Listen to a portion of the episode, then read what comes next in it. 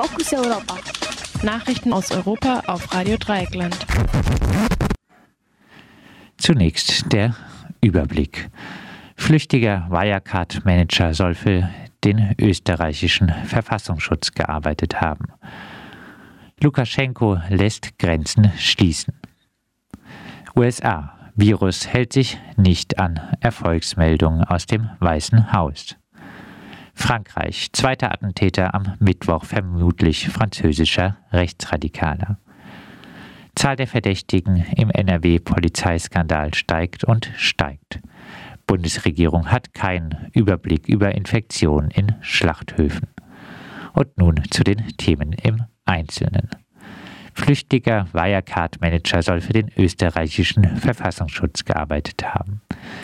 Der Bundesanwaltschaft in Karlsruhe liegen Anhaltspunkte dafür vor, dass der wegen Betrugs gesuchte Wirecard-Manager Jan Marschalek vom österreichischen Bundesamt für Verfassungsschutz und Terrorismusbekämpfung als Vertrauensperson geführt wurde. Dies erfuhr der Bundestagsabgeordnete Fabio Di Masi aufgrund einer Anfrage. Nach Informationen der Süddeutschen Zeitung sind sich deutsche Sicherheitskreise längst sicher, dass Marschalek mit dem österreichischen Verfassungsschutz in Verbindung stand. Die Österreicher hätten sie aber nicht darüber informiert. Das österreichische Innenministerium und das Kanzleramt wollen sich auch weiter nicht zu dem Fall äußern. Der Fall ist in mehrfacher Weise brisant. Eine Auswahl. Die österreichische Zeitung Die Presse berichtete im Juli, Marschalek äh, habe über einen Mittelsmann die rechtslastige FPÖ laufend mit geheimen Informationen aus dem Verfassungsschutz und dem Innenministerium versorgt.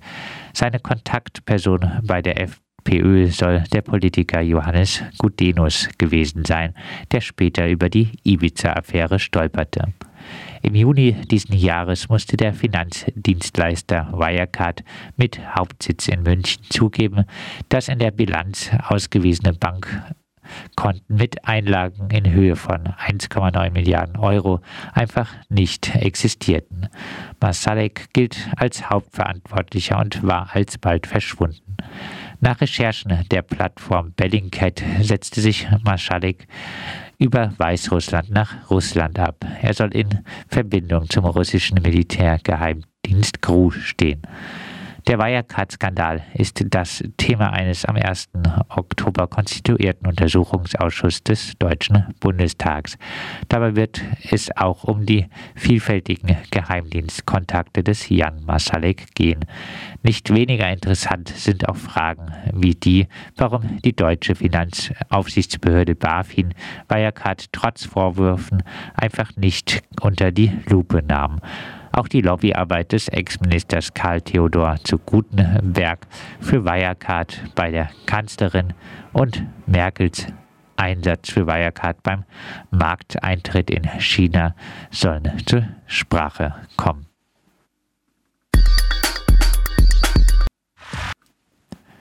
Lukaschenko lässt Grenzen schließen. Überraschend hat der weißrussische Dauerpräsident Alexander Lukaschenko die sofortige Schließung der Grenze zu Polen, der Ukraine, Litauen und Lettland angekündigt. Nur Lastwagen und Diplomaten dürfen noch passieren. Die Grenze zu Russland bleibt aber geöffnet. Begründet wird die Grenzschließung mit der Covid-19-Pandemie.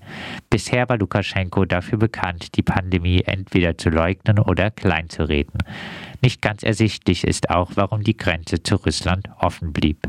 Der, Litischa, der litauische Außenminister Linas Linkevičius sagte im Radio, sein Land habe keine diplomatische Warnung bezüglich der Grenzschließung erhalten. Litauens Außenminister äußerte auch Zweifel an dem von Lukaschenko genannten Grund für die Grenzschließung.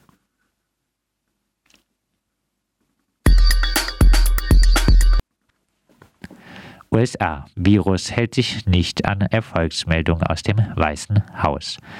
Mit über 91.000 positiven Corona-Tests binnen 24 Stunden haben die USA am Donnerstag einen neuen Höchststand erreicht. Darauf musste die Sprecherin des Weißen Hauses auf Fox News einräumen, dass die gerade erst herausgegebene Erfolgsmeldung, wonach Präsident Donald Trump die Epidemie beendet habe, schlecht formuliert sei. Es hätte heißen sollen, dass wir die Absicht haben, das Virus zu beenden, korrigierte die Sprecherin. Indessen findet der Präsident die ständige Berichterstattung über das Virus schlicht nervig. Am Mittwoch twitterte Trump, Covid, Covid, Covid ist das vereinigte Lied der Fake News Lamestream Medien. Bei einem Wahlkampfauftritt kritisierte Trump außerdem die Anti-Corona-Maßnahmen in Frankreich und Deutschland und versprach, nie wieder einen Lockdown zu machen. Laut Johns Hopkins Universität sind bisher über 228.000 Menschen in den USA mit dem Virus gestorben. Täglich kommen nahezu 1000 dazu. Auch in Deutschland erreichte die äh, Fallzahl mit über 18.600 am Donnerstag, den dritten Tag in Folge, ein Rekordwert. 77 Menschen sind am Donnerstag in Deutschland im Zusammenhang mit einer nachgewiesenen Covid-19-Infektion gestorben.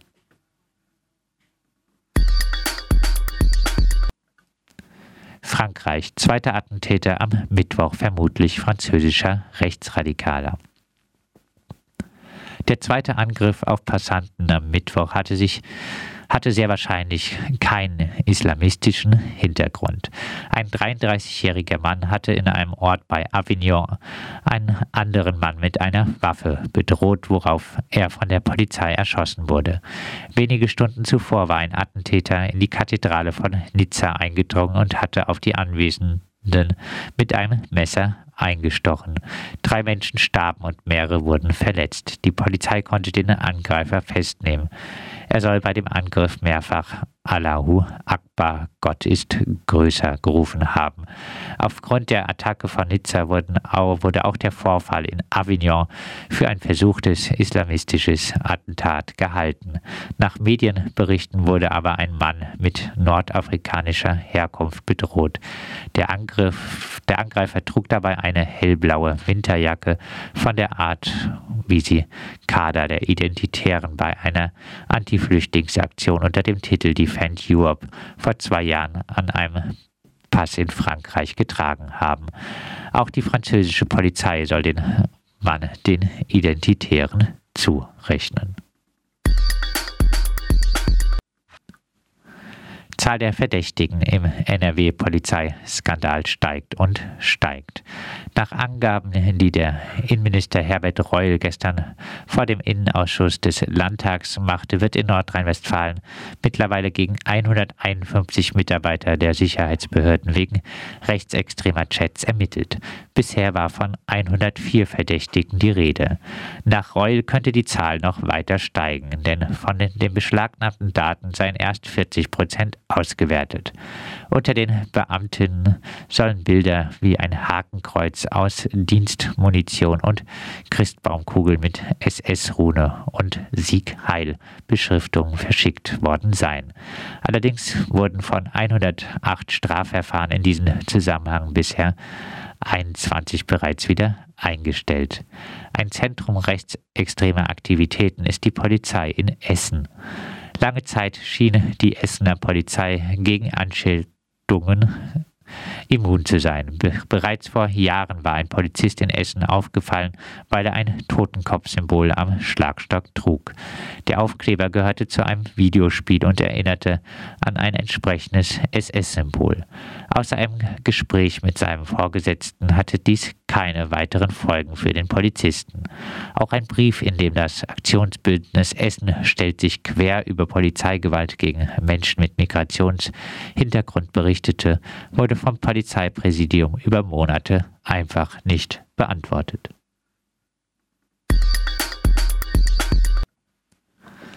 Bundesregierung hat keinen Überblick über Infektionen in Schlachthöfen. In einer Anfrage wollte die Linksfraktion wissen, wie viele Menschen in Schlachthöfen, landwirtschaftlichen Betrieben und Gärtnereien infiziert wurden. Speziell wurde auch nach Erntehelferinnen aus dem Ausland gefragt. Das Gesundheitsministerium hat knapp und bündig geantwortet, dass der Bundesregierung zu diesen Fragen keine Informationen vorliegen. Nicht zuletzt aufgrund der Arbeitsbedingungen und häufig wegen Massenunterbringung ist es in den genannten Bereichen häufig zu schweren Infektionsausbrüchen gekommen. Und das waren sie, die Fokus Europa Nachrichten am Freitag, den 30. Oktober.